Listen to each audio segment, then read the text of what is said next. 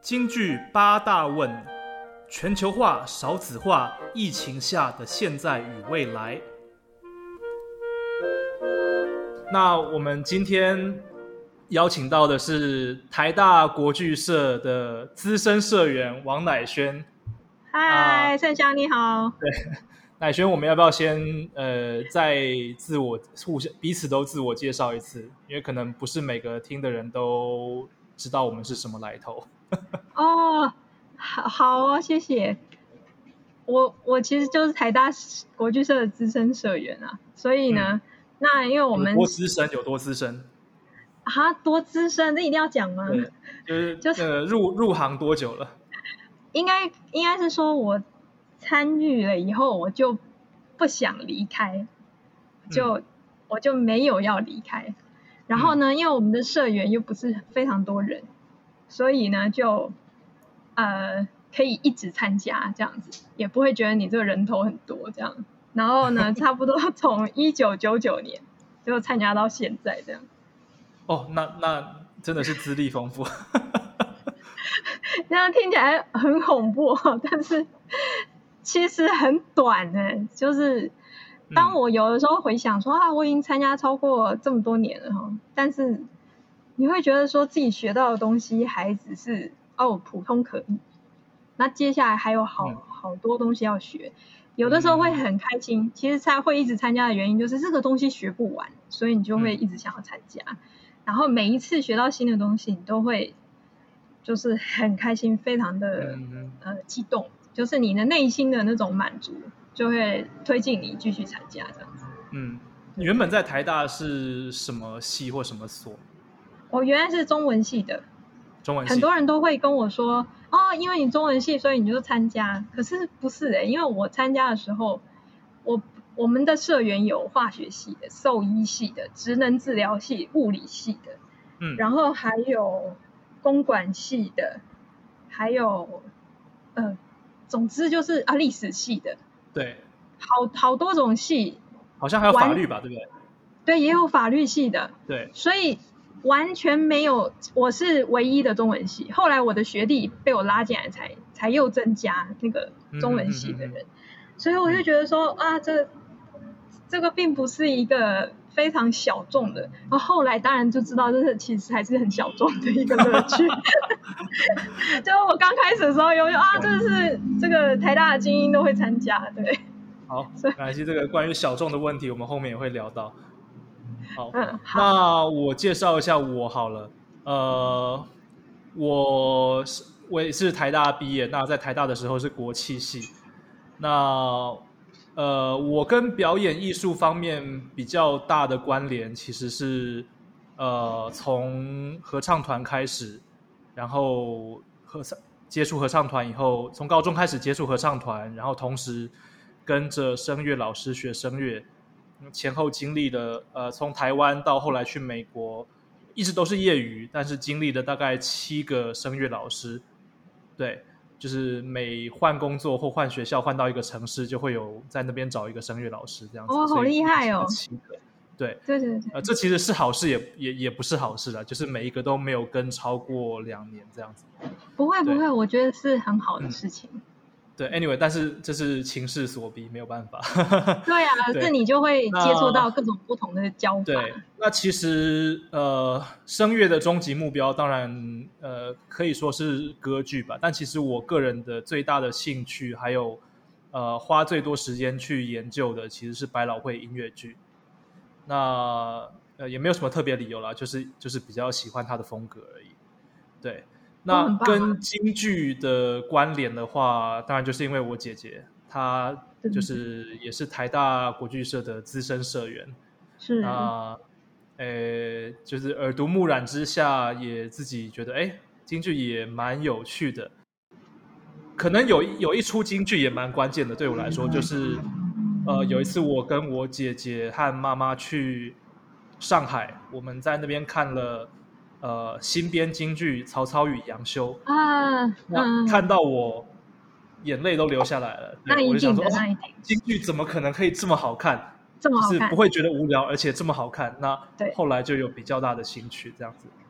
确实是，确实是。嗯，好，那我们马上就进入我们的，就是为了不要离题，我们进入我们的八大问的第一题。哎，等下，首先我们讲一下我们的主题，我们的主题叫做“京剧八大问：全球化、少子化、疫情下的现在与未来”。哇，这是一个大题目，听起来是一个非常大的题目。哎，我觉确实也确实也蛮大的了。就是我们今天要讨论的，其实是很重要的问题。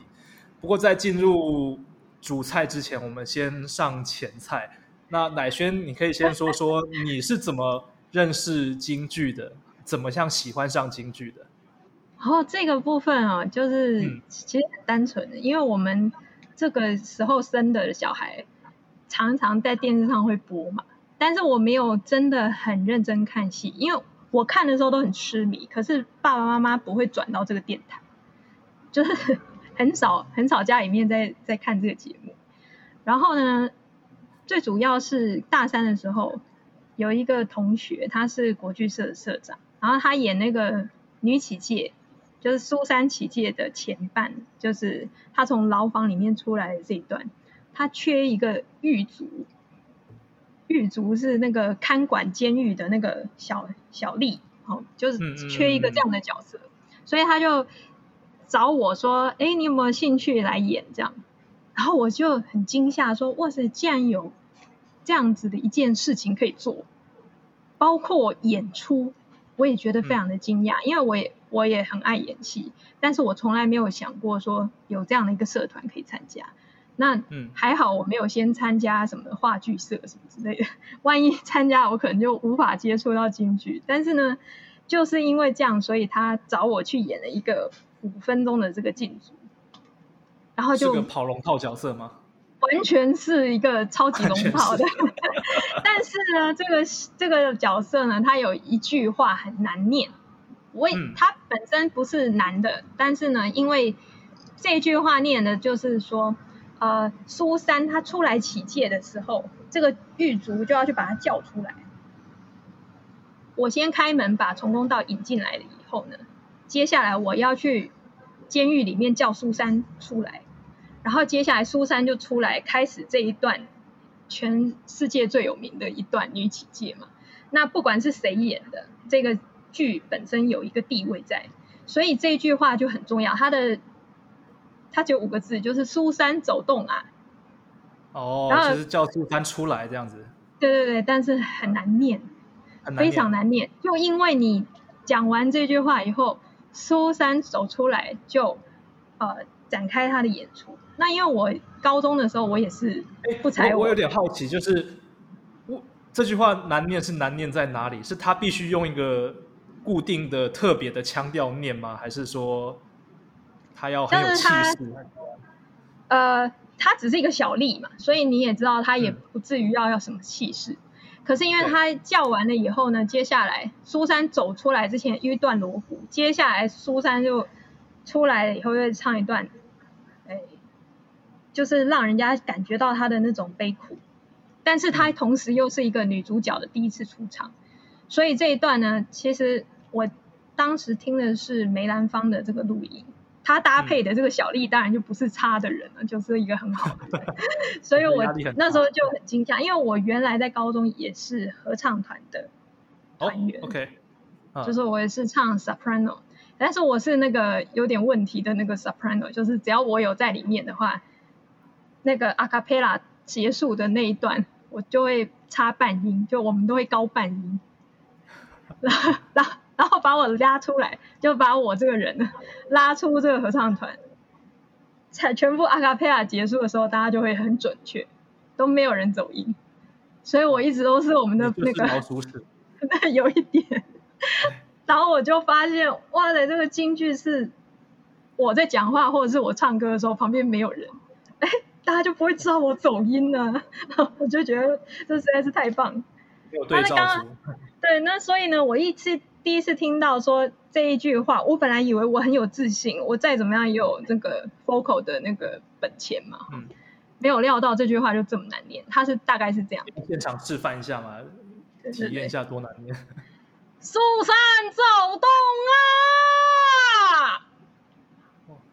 所以对于一个第一次去上京剧的台的的学生来说，可能真的压力很大，然后怕自己搞砸了。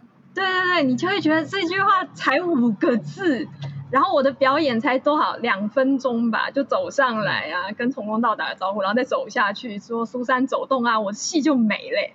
怎么我要练这么久？这五个字念不好。所以我就觉得啊，太兴奋了，就是我在学一个新的东西，这样，所以我就从一个这么小的龙套角色，嗯，呃，但是经历过那一个龙套角色以后，我就不要走了，我就想尽办法待在国剧社，能够演出就演出，随便什么角色。这个经验让你让你这么的喜欢京剧，对对，就就这个经验吗？对呀，对呀。哦，但是不是？但后面就是。呃，我们的国剧社的老师非常的好，他是李光玉老师。那他的呃教学，就是我在这个过程里面看到他如何教学生，不包括他怎么教苏三，还有怎么样怎么样的演出。你就第一次看到一个老师他在教这些东西的时候，从讲话、唱歌、动作、眼神、表情，还有全部的节奏。不需要任何的东西，全部都是白号，就是老师直接是口传心授，他就是直接就现场教你。然后你不会的时候，你任何一个地方出错，老师不但纠正你，告诉你是要怎么样才能够修正成比较接近好看的状态。嗯，然后同时老师告诉你的这些内容呢，是非常的精确的，就是他不会跟你讲一些废话，说啊你长得这个就是啊。不太好看，所以不好看。不会，老师会直接告诉你说，你在你现有的条件之下，你要怎么修正，你就会接近这个比较完美的状态。那不管是哪一个老师，他都呃，不管是哪一个学生，老师都可以很清晰的呃发现这个状态，然后他会他会用这个教学的方式教，让我非常的着迷。所以我那时候就想说，我虽然只是来演个龙套。我演其他的东西也会也会要学的啊，所以我就在后面跟着偷学。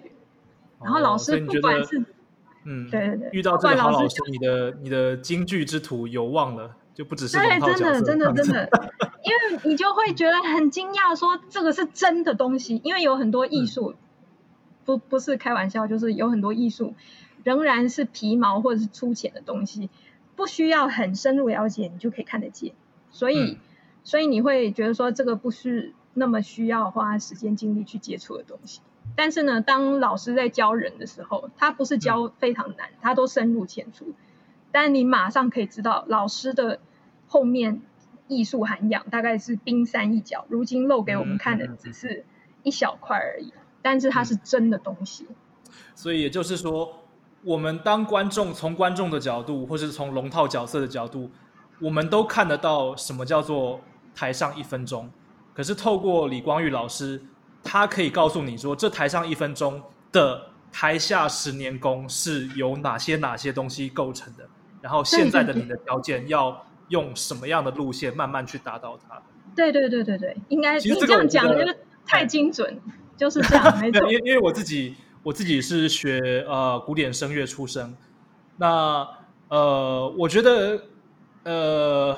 两边的模式其实蛮像的，因为从你刚刚的描述听起来，就是呃，京剧的这个传授，它是很典型的师徒制，就是老师就是他用他的肉身，把他的经验口传，那传承给你，而且他要去呃，在短时间内掌握到这个学生现在的状况，遇到遇到的遇到的状况是什么，然后要。要要怎么做这样子？那我觉得跟我短时间还不是只有说我认识你林胜祥，然后我今天跟你上了一两堂课，以后第三堂课我就知道怎么教你，不是？嗯，短时间对对是几秒钟之内，他马上就他就有东西可以给你，对对，没错。对，那这个跟我在学声乐的历程其实非常的相像，所以所以我我能够很清楚的描述出它是什么样子。呃，我们在学声乐的时候。基本上也是呃，老师对学生一对一授课。那呃，一个有经验的老师，他也是你发一个声，发出一个声音，它马上能够告诉你说，你譬如说你现在的呼吸状态是怎么样？那你的哪些肌肉做了什么事情？那呃，我们要你接下来要做什么？要怎么样做？这样子？那呃，我我经历了七个声乐老师，呃，所以我我能够比较的出来说，呃，应该说七个声乐老师是我实际有有跟他们上课的。那当然也有几个是我去试上了一堂，觉得嗯。不行，不 OK，然后就没有继续跟他上 我懂，我懂，我懂。实际上接触的不止七位，对我有看过的绝对不止七位，所以我能够清楚的分辨说哪些老师他真的是有经验，他可以精准的告诉你，呃呃，并且还要他告诉你的东西是你做得出来的东西啊。对对，有些老师他可能他知道你的问题在哪里，可是他的方法你就是无法照他的方法做出来。也有这种问题，对，这这个其实是一个很严重的问题。对，包括戏曲教学也有这方面。不管是任何形式的表演艺术，我想，不管是呃声乐、器乐、京剧，或者是呃西方舞台剧的我们所谓的表演 （acting），对，我觉得都会遇到类似的状况。是啊，OK，那刚刚我们。就是你的非常详细的背景介绍。接下来我们要，我们刚刚有提到小众的问题，我们接下来就要慢慢切入我们的核心了。